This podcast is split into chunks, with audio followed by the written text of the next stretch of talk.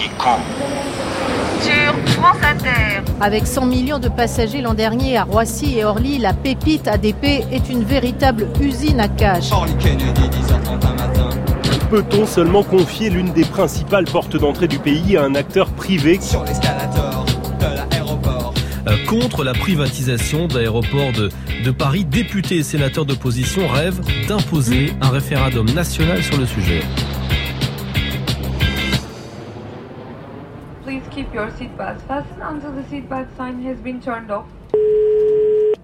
David Kella, vous êtes maître de conférence à l'Université d'Angers et membre du collectif des économistes atterrés.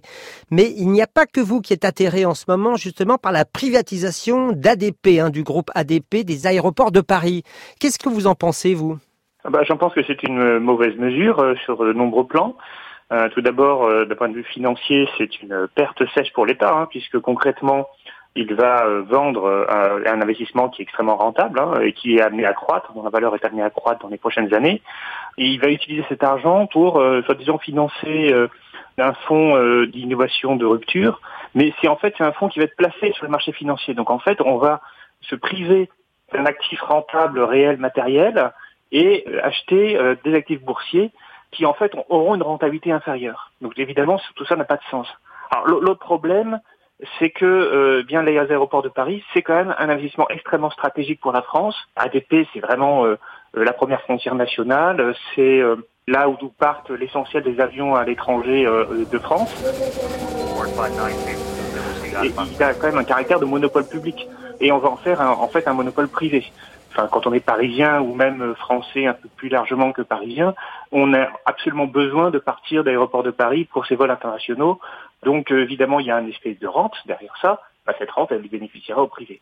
Nous invitons dans un premier temps les passagers à se déranger 40 à 58, 40 à 58. Ensuite, il y a un dernier problème qui est euh, là aussi stratégique, c'est euh, l'aménagement du territoire. Hein, les aéroports parisiens sont essentiels dans l'aménagement du territoire, notamment parce que ils disposent de patrimoine foncier extrêmement important.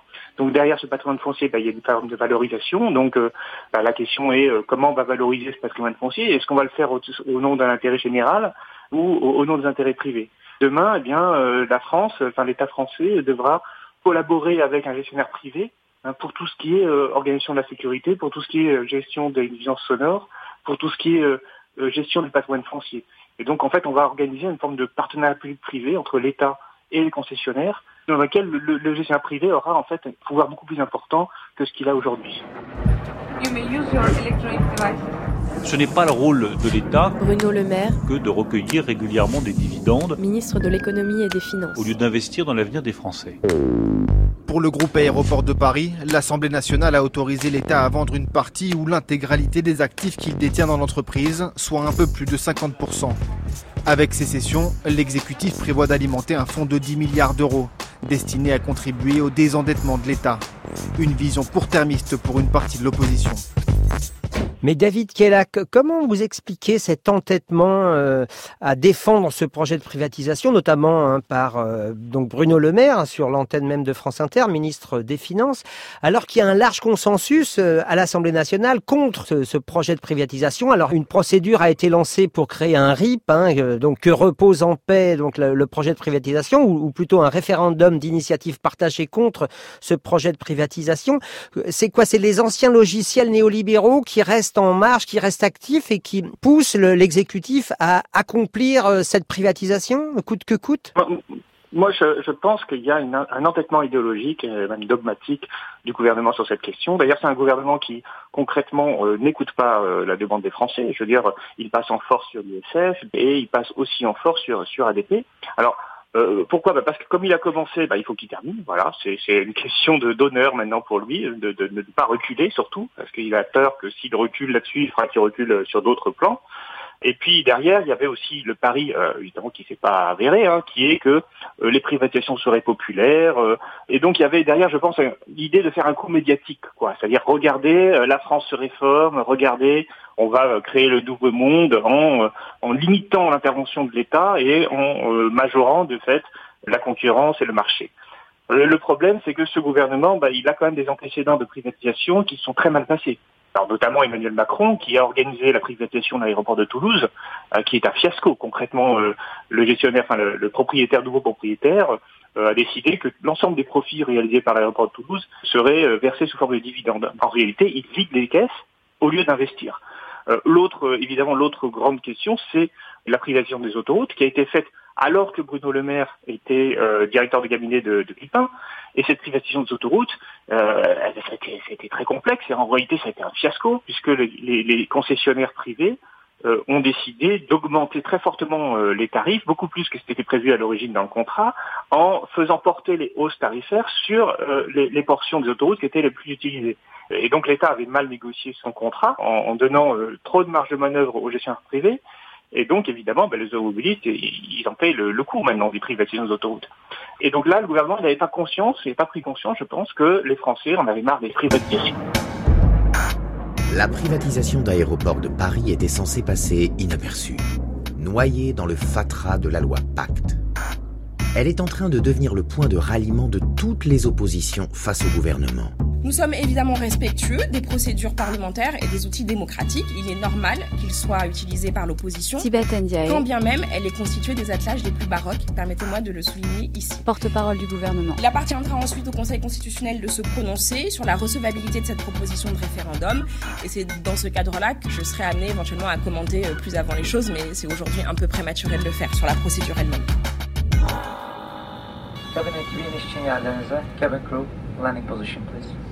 David Kella, est-ce que vous pensez que le RIP, hein, la procédure de référendum d'initiative partagée, a des chances d'aboutir et donc et de stopper ce projet de privatisation des aéroports de Paris? Alors le RIP, c'est une procédure qui est très compliquée, qui a d'ailleurs été faite pour être compliquée et pour être en réalité inapplicable, puisqu'il faudrait avoir une pétition qui rassemblerait 4 millions et demi de personnes à peu près, c'est-à-dire 10% du corps électoral. Ensuite, il faut qu'elle soit validée par le Conseil constitutionnel. Ensuite, euh, le Parlement euh, peut décider de discuter de la loi et donc ainsi d'éviter un référendum. Bon, en fait, l'objectif de ce RIP n'est pas euh, d'organiser véritablement un référendum. Il est surtout de faire parler de ce scandale, c'est-à-dire de remettre sur le plan médiatique euh, cette question de la privatisation d'ADP de manière à l'empêcher, parce que même si la loi elle est maintenant passée, elle va être promulguée, la loi Pacte, ça ne signifie pas que l'aéroport va véritablement être privatisé. Il va falloir encore, encore organiser la privatisation, trouver un repreneur, et euh, plus le coût politique de cette privatisation sera important, plus il y aura de chance que pour que finalement elle soit annulée.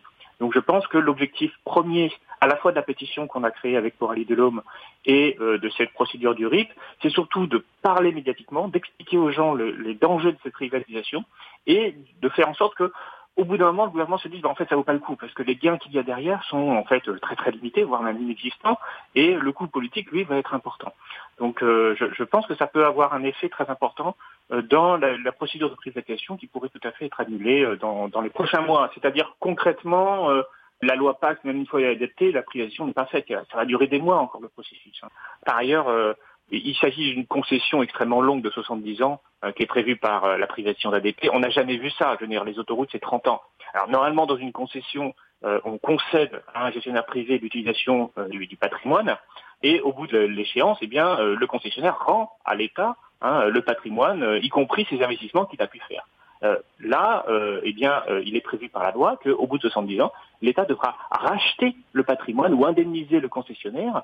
Et cette indemnisation risque d'être extrêmement coûteuse, puisque dans 70 ans, eh bien, tous les aéroports de Paris auront pris sans doute beaucoup de valeur. Et donc, en fait, derrière la concession de 70 ans, il y a une forme de privatisation à vitam aeternam, puisque l'État n'aura jamais les moyens de racheter les actifs ainsi valorisés. C'est tout bénéfice pour le concessionnaire, donc, hein, c'est ça?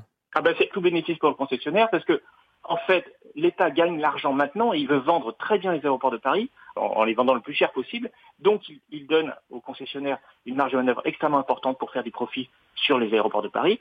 Et puis ensuite, eh bien, de toute façon, dans 70 ans, il sera plus là. Et euh, le coût sera payé par l'État à l'échéance de la concession, et ça sera évidemment un autre gouvernement. Donc là, on sacrifie vraiment le long terme au court terme. La privatisation d'aéroports de Paris prendra la forme d'une concession pour 70 ans pour ne pas conférer un droit illimité à un acteur privé.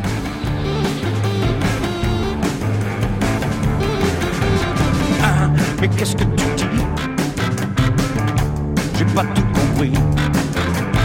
Ah, mais qu'est-ce que tu dis c'est quoi ta vie C'est tendre, c'est tendre ta joue.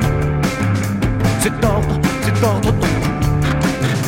C'est tendre, c'est tendre ta joue. Mais tu parles le langage des singes.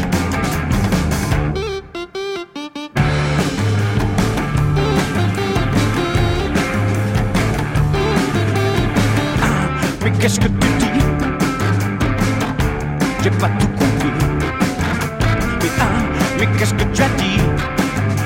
Tu me l'as déjà dit. C'est tendre, c'est tendre ta joue. C'est tordre, c'est tordre ton cou. C'est tendre, c'est tendre ta joue. Mais tu parles le langage des singes.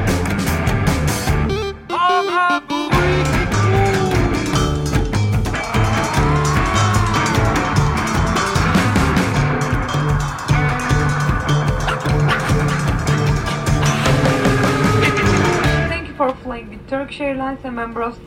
David Kella, donc vous êtes à l'origine hein, de cette pétition avec euh, Coralie Delhomme. Plus de 250 000 signatures aujourd'hui, hein, c'est ça? Oui, c'est ça. C'est la pétition non à la privatisation d'ADP. Les aéroports doivent rester publics. Et comment vous expliquez cet engouement? La question des privatisations est une question qui touche beaucoup de gens, hein, euh, notamment euh, suite au mouvement des Gilets jaunes, hein, puisque l'une des revendications de ce mouvement, c'est quand même euh, justement de pouvoir euh, conduire euh, sans, sans payer trop. Alors ça correspond au gasoil, mais ça correspond aussi beaucoup aux autoroutes. Derrière la privatisation, il y a l'idée d'un sentiment de dépossession et euh, le sentiment aussi pour tout- toutes les personnes qui habitent un peu loin des centres-villes, eh bien de devoir payer très cher pour pouvoir se déplacer. Alors David Kella, il y a quand même une, autre question hein, qui se pose par rapport à ces aéroports de Paris ou à ADP, c'est la question du réchauffement climatique et à la calamité environnementale que représente le transport aérien. Est-ce qu'on peut se dire aussi que les aéroports de Paris restant euh, dans le domaine public pourraient servir aussi à réguler ce transport aérien? En fait, le problème, c'est que quand on privatise les aéroports, de fait, on permet à des intérêts privés de s'immiscer dans euh, les euh, décisions politiques. En fait, on, peut dire qu'on crée un lobby, et ce lobby ben, va vouloir, pour augmenter son profit, il va vouloir euh, empêcher euh, qu'il y ait euh, des régulations trop strictes dans le transport aérien. Or, l'une des questions qui se pose aujourd'hui avec le réchauffement climatique, c'est de taxer euh, le, kérosène. Aujourd'hui, de- depuis la convention de, Montréal, euh, le kérosène euh, n'est n'est pas taxé en fait dans aucun aéroport du monde. Mais bien sûr que ça pose problème, parce qu'il est quand même bizarre de vouloir créer une taxe carbone pour les particuliers euh, et en même temps d'en exonérer toutes les personnes qui prennent l'avion. Le problème, c'est que, évidemment, ça voudrait dire un enchérissement des prix des billets d'avion, ça pourrait entraîner une baisse de la consommation, euh, de l'utilisation de l'avion, d'ailleurs c'est bien le principe, et bien sûr ça serait contraire aux intérêts du gestionnaire. Et donc on voit bien que l'État devra, pour essayer de réguler euh, le trafic aérien, à chaque fois devoir négocier avec un partenaire privé.